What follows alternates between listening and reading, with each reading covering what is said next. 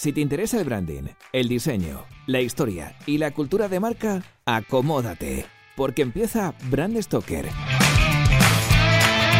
con Rubén Galgo.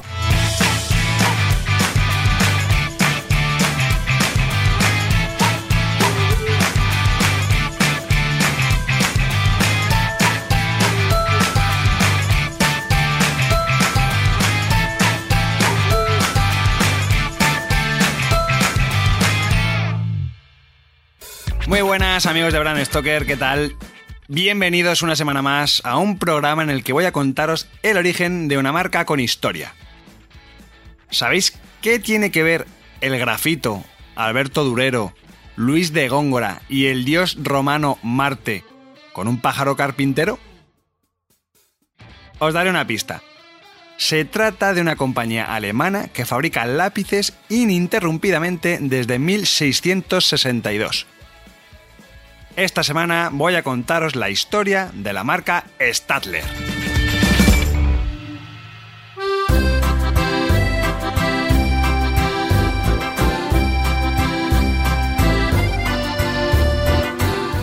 Parece mentira que uno de los utensilios más utilizados para escribir haya sido inventado varios lustros después del surgimiento de la escritura. De hecho, Parece increíble que el propio hombre haya podido escribir sin, sin un triste lápiz, la verdad, pero, pero bueno, ha sido así. En el medievo se escribían los pergaminos y los papiros con unas pequeñas brochas denominadas penicillum, que derivó en la palabra pincel. Aunque realmente el pionero en usar este invento fue el mundo del arte. Uno de los primeros en dar rienda suelta a su creatividad en este sentido fue el pintor y grabador alemán Alberto Durero quien a comienzos del siglo XVI ya utilizaba una especie de barrita de plomo con, estaño que llamaba punta de plata. Gracias a esta invención, Durero disminuyó considerablemente el gasto de papel porque el material podía borrarse con una simple miga de pan.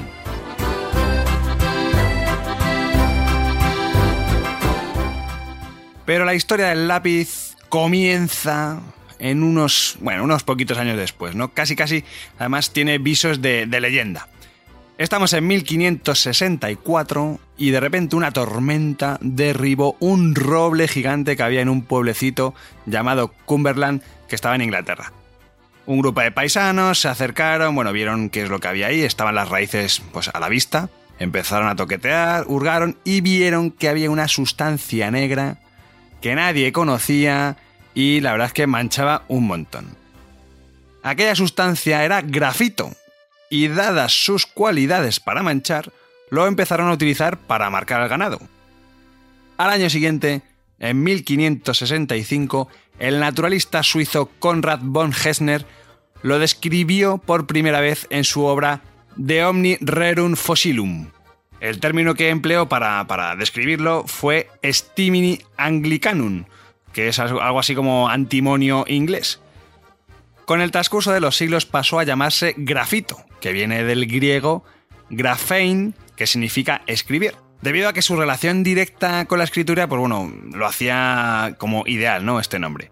Este término además fue inventado en 1789 por otro alemán, Abraham Werner, un científico alemán que estaba especializado en estratigrafía, que es una rama de la geología que, bueno, digamos que se encarga del estudio y la interpretación de las rocas sedimentarias, metamorfósicas o metamórficas, volcánicas, bueno, de todo tipo de, de rocas. Ya que estoy hablando de nombres, que no de naming, ojo, tengo que decir que la palabra lápiz tiene su origen en la voz latina lapis, que significa piedra. Que por el uso, pues bueno, se empezó a un poco a diluir y empezó a decirse lápiz a partir del siglo XVIII.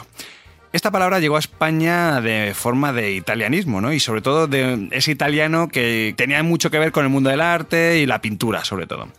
Porque era la forma que, tenía el, arte, los italianos, de, denominar las barritas de grafito. De hecho, si leemos mm, textos originales de autores del siglo, del siglo de oro, ¿no? Pues, pues, gente como Luis de Góngora, podemos ver cómo todavía empleaban la palabra lápiz. Pero mucho antes, en la Alemania del siglo XVII, existían gremios de artesanos llamados hacedores de lápices de plomo. Ya sabéis que en el medio pues había un montón de gremios, estaba el panadero, los canteros, los picapedreros, bueno, pues también están los tíos que hacían lápices. Estos hacedores de lápices de plomo ejercían sobre todo en una región, en, Nuremberg, en Alemania. Si os fijáis, hasta ahora Alemania está siendo bastante importante, ¿no? Por lo menos fundamental en la evolución de la histórica del lápiz, ¿no? Porque hemos hablado de, de, Durero, que era alemán, de Abraham Werner, que era también alemán, Konrad von Heisner, que no era alemán, era suizo, pero sí que verdad que sus estudios naturalistas influyeron un montón en las universidades alemanas, ¿no? Entonces, bueno, ojo con Alemania que, que va a ser muy importante en todo este capítulo.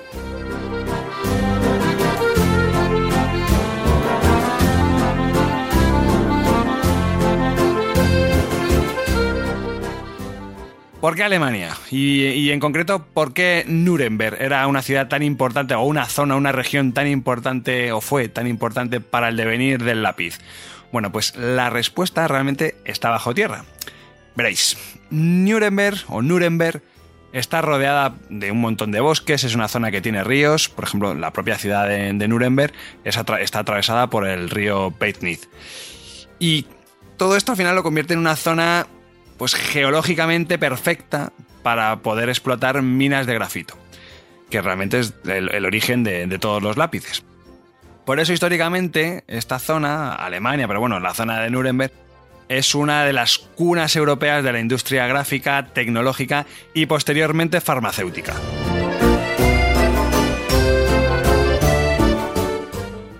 Uno de estos hacedores de lápices fue Friedrich Stadler, en 1662, él fue el primer artesano en realizar todo el proceso de creación de, un lapicero.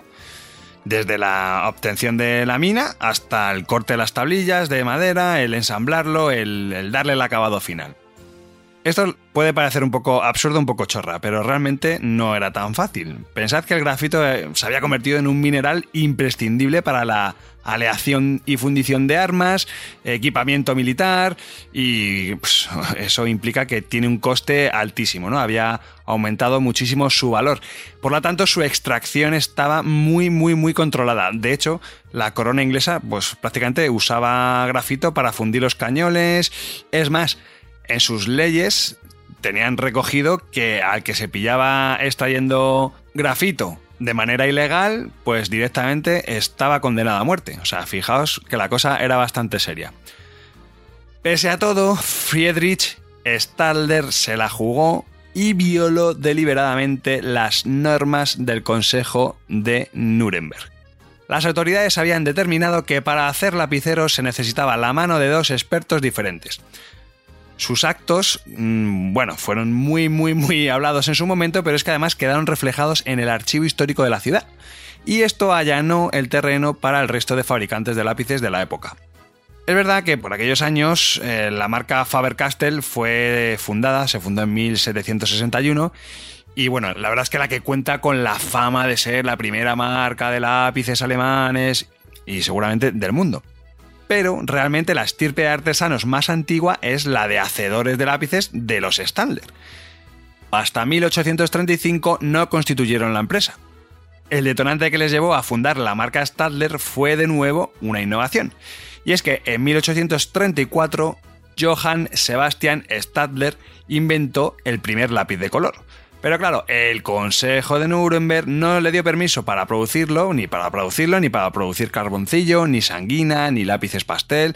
Bueno, hasta 1835 no les dejaron hacer su trabajo, ¿no? Empezar a hacerlo ellos solos. Cuando les concedieron el permiso, creó la compañía, diseñó un plan estratégico para vender lápices y los distribuyó por todo el mundo.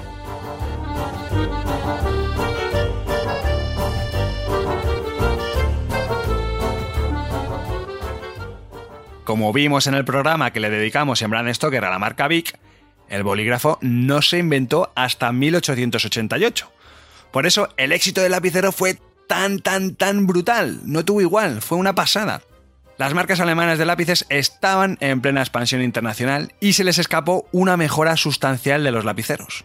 En 1858, un jamaicano llamado Jimen Lipman tuvo la genial idea de colocar una goma en el extremo opuesto de la punta de un lápiz y pasó a la historia como el inventor de la goma del lápiz. Con el paso de los años se mejoró la fabricación de lápices, se añadió arcilla al polvo de granito y se empezó a cocer dentro de hornos.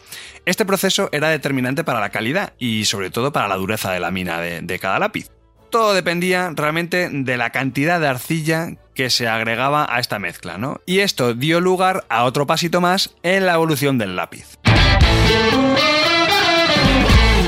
Si queréis podéis ver unas imágenes muy chulas de todo lo que os estoy contando en nuestra página web brandstoker.com.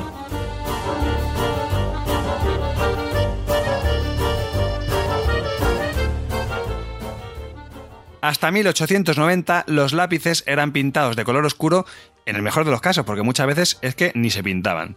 Ese mismo año, la compañía austríaca Hartmut lanzó un modelo de lapicero que tenía muchísima calidad que además tenía distintas densidades de dureza, y claro, necesitaban diferenciarlo de la competencia. ¿Qué es lo que hicieron? Pues no tuvieron una idea mejor que pintarlo de color amarillo. Estaba concebido para ser el mejor lápiz del mundo y por supuesto el más caro. El lápiz tuvo tanto éxito que a partir de entonces el color amarillo se convirtió en sinónimo de calidad. Y como os podéis imaginar, rápidamente la competencia se puso a fabricar lápices amarillos a diestro y siniestro. A los pocos años, Stadler intentó hacer algo parecido y comercializó el modelo Lumograph, que también era de mucha calidad, la verdad es que estaba muy bien este lápiz porque copió un poco lo mismo, ¿no? Las densidades, bueno, era todo prácticamente igual, lo único que en este caso lo pintaron de color azul. La inversión de la compañía en branding fue, vamos, súper ambiciosa. O sea, este lápiz, mm, bueno, tuvo su propio naming, posteriormente se gastaron el dinero en, en hacerle un símbolo, de hecho, el nombre que crearon pues tenía bastante injundia, ¿no? Era Mars, en alusión al dios romano de la guerra, Marte. Los Mars fueron un auténtico éxito, pero había un problema y es que el consumidor seguía asociando la calidad al color amarillo. Así que al año siguiente de presentar su lápiz de color azul, lanzaron el modelo Norris, que es el legendario lápiz amarillo y negro que todo el mundo tiene. Stadler hacía tiempo que ya no fabricaba solamente lapiceros, también vendía gomas, borradores, sacapuntas y todo este tipo de complementos que le venían muy bien a sus lapiceros.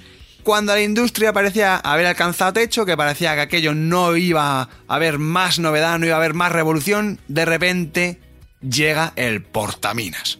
Y claro, todo volvió a empezar.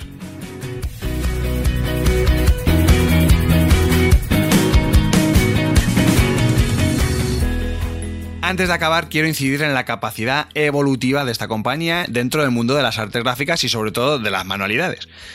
Prueba de ello fue cuando en 1978 absorbieron a una compañía que había comprado la fórmula de una pasta de modelar que era bastante novedosa, que se endurecía cuando se metía en el horno de casa. Bueno, hoy esa pasta es mundialmente conocida por el nombre de Fimo, naming que le puso Stadler. Precisamente los mecenas de Brand Stoker han podido escuchar el origen de esta marca.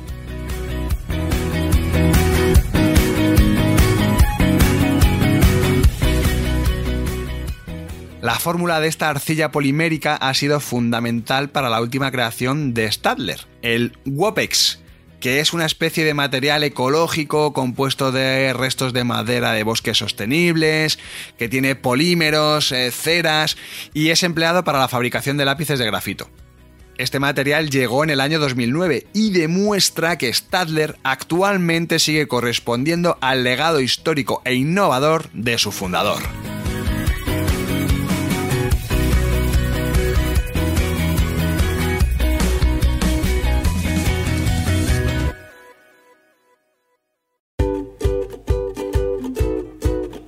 Pues hemos llegado al final de este programa de Brand Stoker y como siempre tengo que deciros que ha sido un placer. Pero antes de echar el cierre quiero recordaros que podéis apoyar nuestro trabajo de dos formas muy sencillas. La primera es realizando vuestras compras en Amazon a través del enlace de afiliados que tenemos en nuestra página web. Y la segunda es haciendo mecenas de Brand Stoker en iVoox.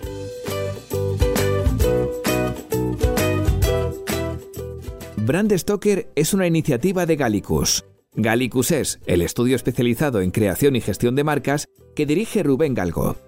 Si lideras una empresa o eres la persona responsable de crear o actualizar la marca de tu compañía, no dudes en ponerte en contacto con nosotros. Búscanos en nuestra web gallicus.com.